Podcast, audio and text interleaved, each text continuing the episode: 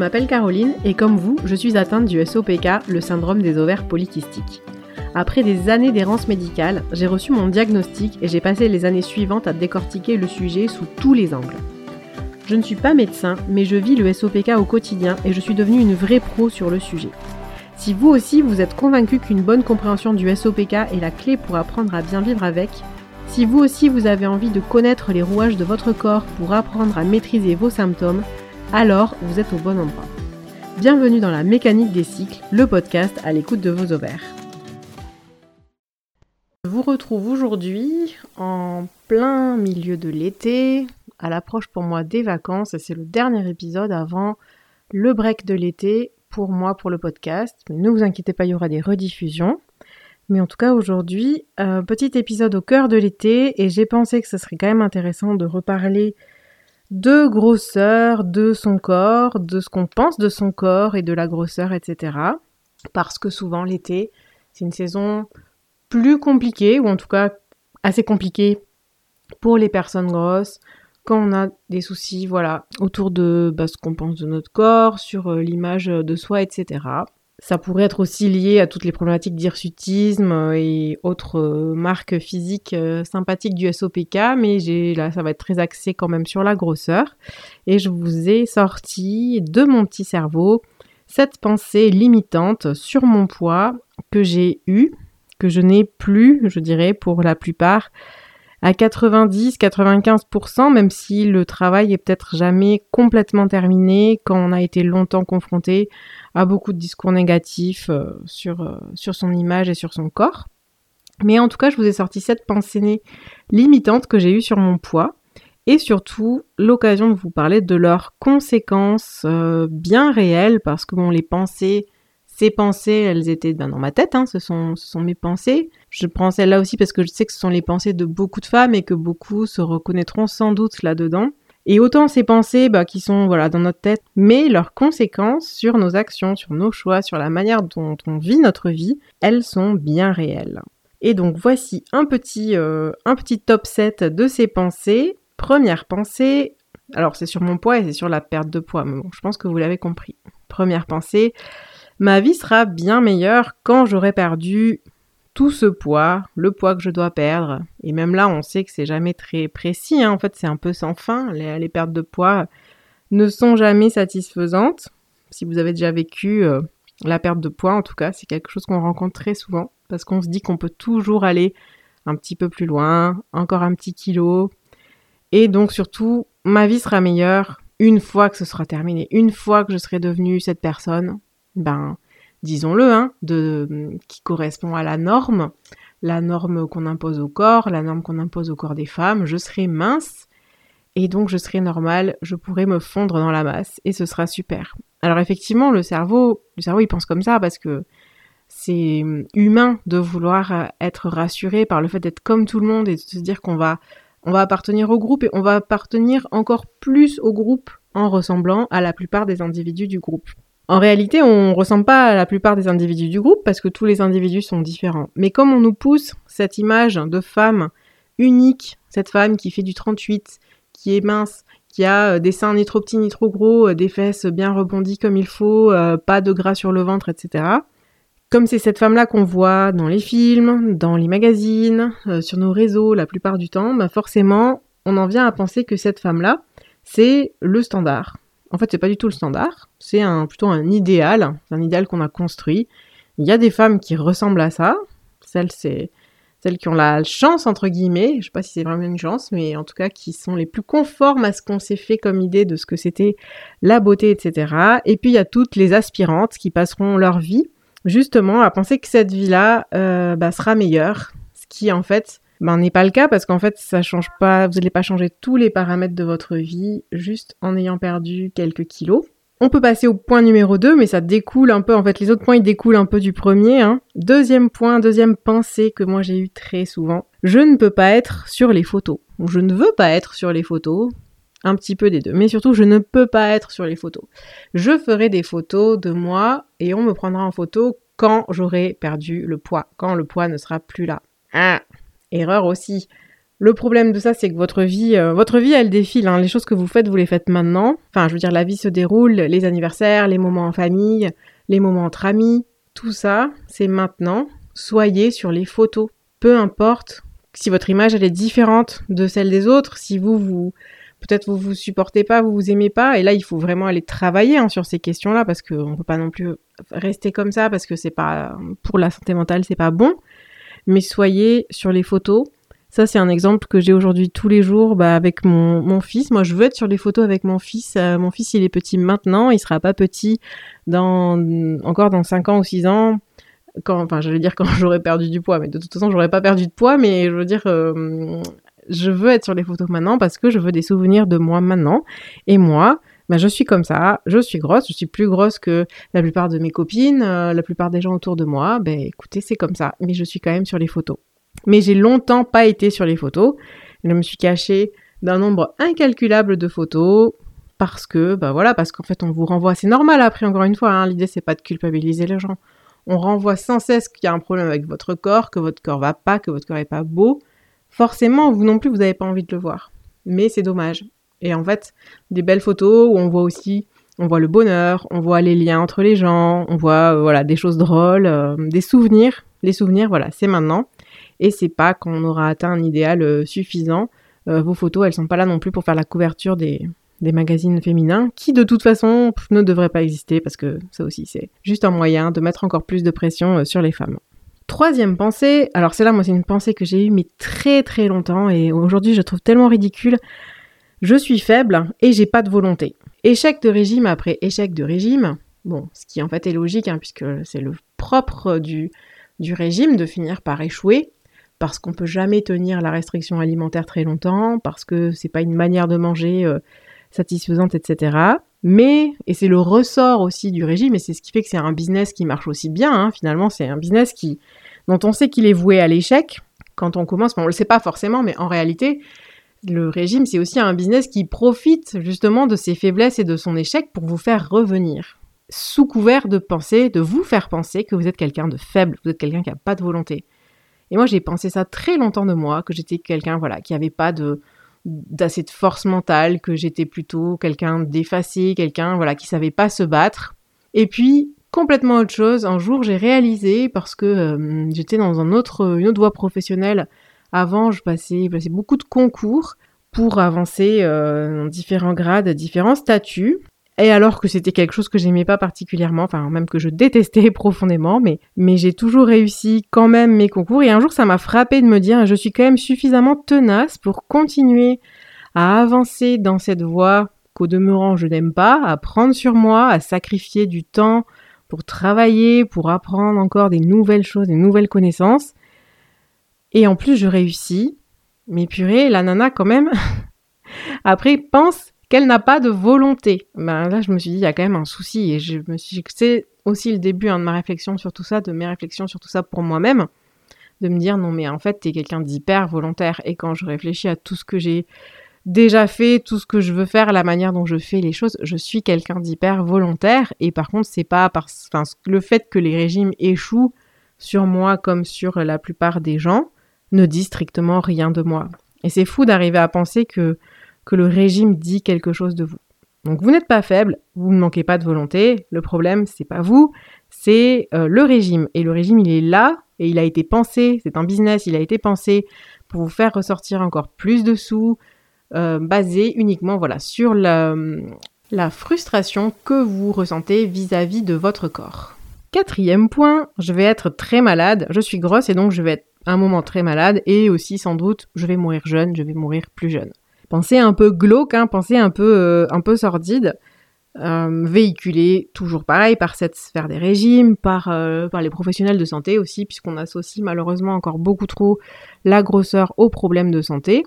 En réalité, être gros, être plus gros, c'est ce qu'on appelle un facteur de risque. C'est au même titre que d'autres facteurs de risque. Ça peut être des habitudes comme la cigarette, l'alcool, ça va être l'hérédité, ça va être l'hérédité pour certaines maladies, voilà, différents, différents facteurs qu'on appelle les facteurs de risque.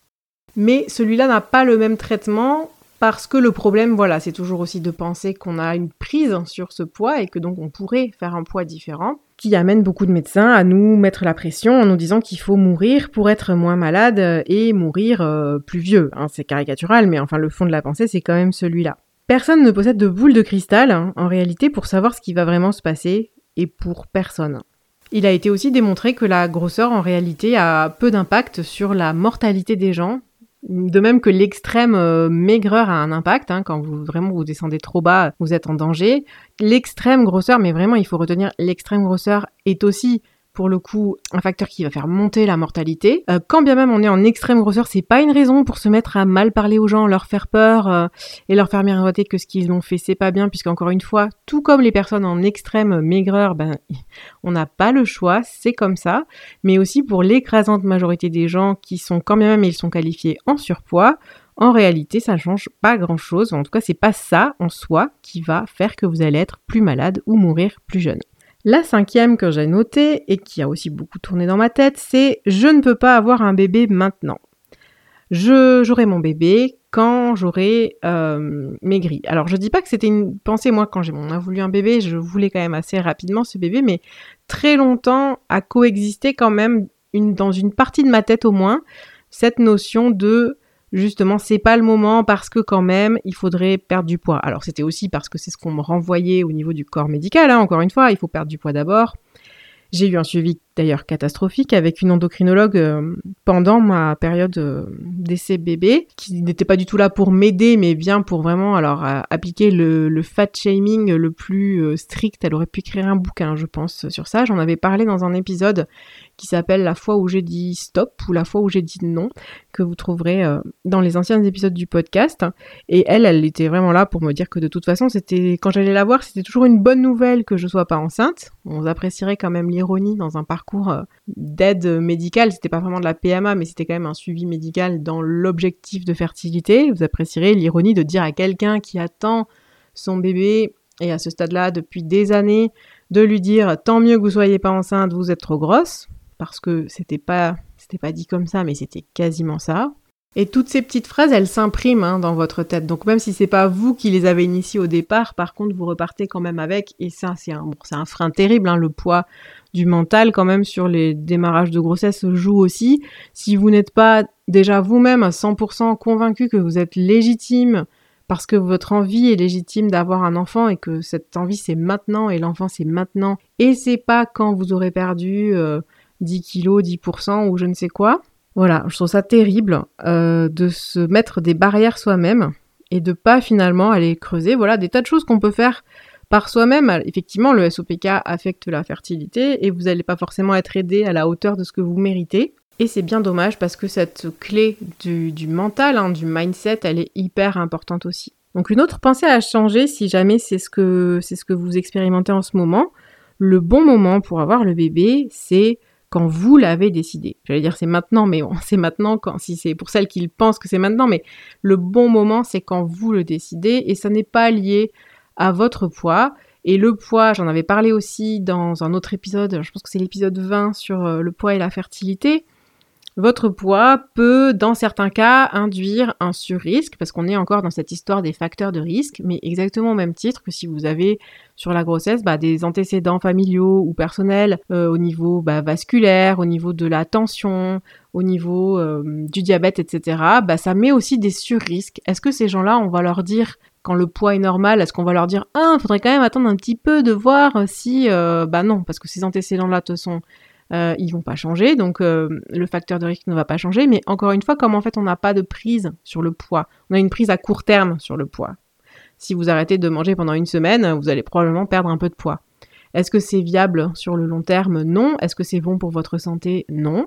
Est-ce que c'est bon pour la fertilité pour démarrer une grossesse? Non plus. Donc arrêtons avec ce genre de, de pensée, de croyance, et puis aidons les femmes qui le souhaitent à devenir euh, maman, ben, quand elles le souhaitent en fait. Déjà que c'est compliqué, on n'a pas besoin de bâtons dans les roues supplémentaires. Sixième euh, item de notre petite liste de, mes pensées limitantes avec le, avec le poids, avec mon poids. J'aurais pu le mettre avant le 5 d'ailleurs, parce que j'avais mis je ne vais jamais trouver de, de mec, je vais jamais trouver d'amoureux. Quelque chose que j'ai pensé pendant longtemps aussi. Alors ça c'est pareil, c'est peut-être pour moi quand j'étais un peu plus jeune. Effectivement, j'aurais dû le mettre avant le, avant le numéro 5 parce que du coup, j'ai trouvé, j'ai fini par trouver le garçon avec qui nous avons fait euh, le bébé. Mais ben forcément classique, hein, je je correspond pas au canon de beauté, personne voudra se mettre avec moi, va être amoureux de moi. Et puis ça aussi c'est très appuyé par la société, l'entourage, parfois même la famille hein, qui va euh, mettre la pression pour euh, perdre du poids, pour bah, pour être plus plus belle en fait. Hein. Ce qui est terrible avec ça aussi, c'est que du coup, c'est pareil, c'est une pensée qui s'incruste et puis qui devient, euh, enfin, des croyances qui deviennent en fait des vérités. Et du coup, bah, peut-être que vous vous mettez aussi moins en avant, vous cherchez moins parce que vous attendez d'avoir d'abord fait le régime, le truc, le machin. Et ça aussi, bah, ça limite. Hein. De fait, c'est un peu après les, le système de prophétie euh, autoréalisatrice. Hein. Moins vous vous cherchez, on va pas toujours on n'a pas tous trouvé, tout trouvé, je pense, nos, conjoints, etc., euh, dans un beaucoup de foudre dans la rue en croisant un bel inconnu. Ça n'arrive pas comme ça pour tout le monde. Parfois, c'est aussi un peu voilà de, recherche et de, veille, si je peux appeler ça comme ça. Et forcément, derrière, il faut quand même être dans un état d'esprit pour, euh, je pense, en dégager plus d'ouverture, montrer à l'autre qu'on est euh, réceptif, qu'on est disponible, etc. Et forcément, bah, le poids, c'est une entrave à tout ça. Moi, je l'ai vécu pendant des années soit de juste carrément pas euh, oser ou de d'oser en presque en étant convaincu à l'avance que ça va mal se passer, que c'est pas sérieux, etc. Et malheureusement aussi, c'est souvent le cas. Et il faut bien se dire aussi que bon, tout n'est pas rose euh, dans la dans la, la sphère de du dating et des relations et tout. Je m'en souviens, mais euh, c'est sûr que ce genre de pensée n'aide pas.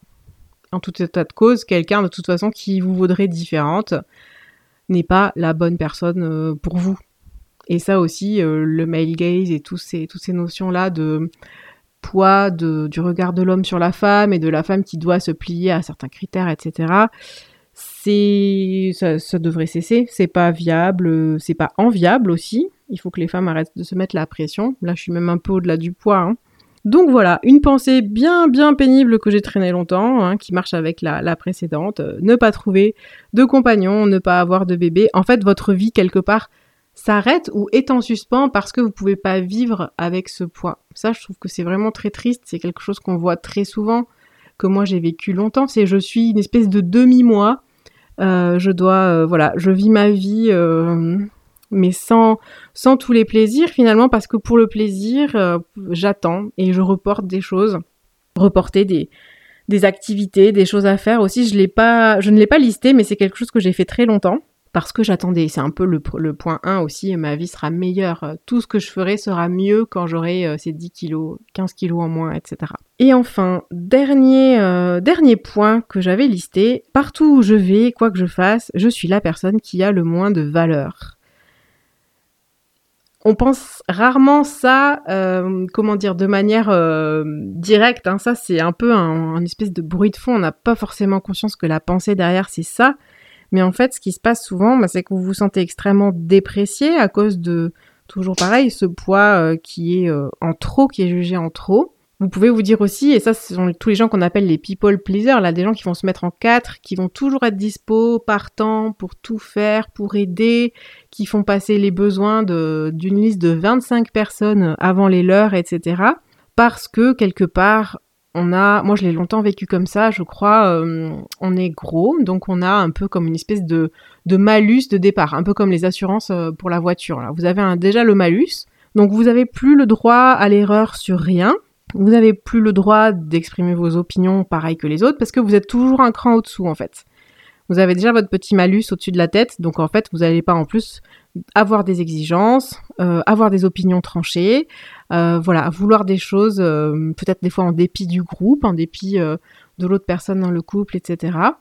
Et on devient comme ça ben, des gens, des gens hyper arrangeants, ou alors des fois on prend un peu la casquette aussi de la personne rigolote ce qu'on appelle aussi, si vous avez un peu lu sur les questions de la grosseur, euh, les good fatty. C'est pareil, c'est un concept euh, anglais, mais les, hum, je sais pas, les gentils gros quoi, les personnes voilà qui se plient en quatre pour les autres et qui oublient complètement leurs besoins. Et je pense que derrière il y a vraiment une, une idée aussi de se dire bah si euh, si je m'oublie, on m'oublie et du coup on me regarde moins et finalement je passe plus inaperçu et je c'est un mécanisme de, défense aussi, hein, de protection. On, me voit moins, on me fera moins de réflexion et peut-être que je passerai bah, une journée, euh, une semaine ou un temps plus tranquille en essayant de me conformer un maximum, voilà, et de faire plaisir un maximum. Bah ça c'est ça marche pas parce que c'est hum, ou alors ça marche mais vraiment au détriment de la personne parce que c'est épuisant parce que c'est pas normal. Il doit toujours y avoir un équilibre hein, dans toute euh, tout échange entre les individus, toutes sortes de relations. On est vraiment là pour euh, essayer qu'il y ait un maximum de d'équilibre entre tout ça. Donc vous pouvez pas vous sacrifier pour tout le monde tout le temps sous couvert de penser que vous avez moins de valeur, ou parce que souvent on a aussi intégré très fort hein, qu'on a moins de valeur, euh, du coup, faire passer tout le monde avant vous parce que les autres euh, sont mieux que vous. Personne n'est mieux que, que personne. Chacun a ses qualités et ses défauts. Et on essaye comme ça, voilà, de vivre ensemble. Mais malheureusement, c'est quelque chose qui revient très souvent pour les personnes grosses parce que c'est toujours bah, le poids voilà de la société, la grossophobie, être pointé du doigt en permanence et tout, ça nous amène à tout ce tas de pensées si vous avez vous aussi ces pensées-là et que ça vous taraude un peu, euh, bah, n'hésitez pas à venir euh, en parler, de venir en parler aussi en rendez-vous. Et c'est vraiment quelque chose moi que je fais en accompagnement parce que je veux aussi vous outiller à retrouver la confiance en vous, à la confiance dans le fait que vous êtes légitime à demander des choses, que ce soit pour le côté médical ou même des fois dans vos, relations, dans vos interactions avec les autres. Donc n'hésitez pas à venir m'en parler. J'espère que ça vous donne aussi l'occasion de réfléchir à tout ça. C'est l'été. J'espère que vous avez quand même des petites vacances euh, à un moment ou à un autre. Voilà, prenez ce temps aussi d'introspection, de vous demander ce que vous voulez vraiment pour vous. Est-ce que c'est une énième, un énième régime, un énième perte de poids qui va vraiment vous aider? Ou est-ce que vous êtes finalement en demande d'autre chose et auquel cas moi je suis vraiment là aussi pour ça, pour vous aider à sortir de tout ça. Et sur ce, je vous souhaite un très beau mois d'août et je vous retrouve à la rentrée avec de nouveaux épisodes. Merci à vous toutes d'avoir écouté cet épisode de la mécanique des cycles jusqu'au bout. Retrouvez-moi sur le compte Instagram du podcast, at la mécanique des cycles, et n'hésitez pas à venir me dire ce que vous en avez pensé. Si vous aimez la mécanique des cycles, vous pouvez laisser au podcast une très bonne note et un commentaire sur Apple Podcast, Spotify ou sur votre plateforme d'écoute préférée. Cela aidera beaucoup le podcast à se faire connaître et à toucher encore plus de femmes. À très bientôt pour un nouvel épisode et d'ici là, portez-vous bien.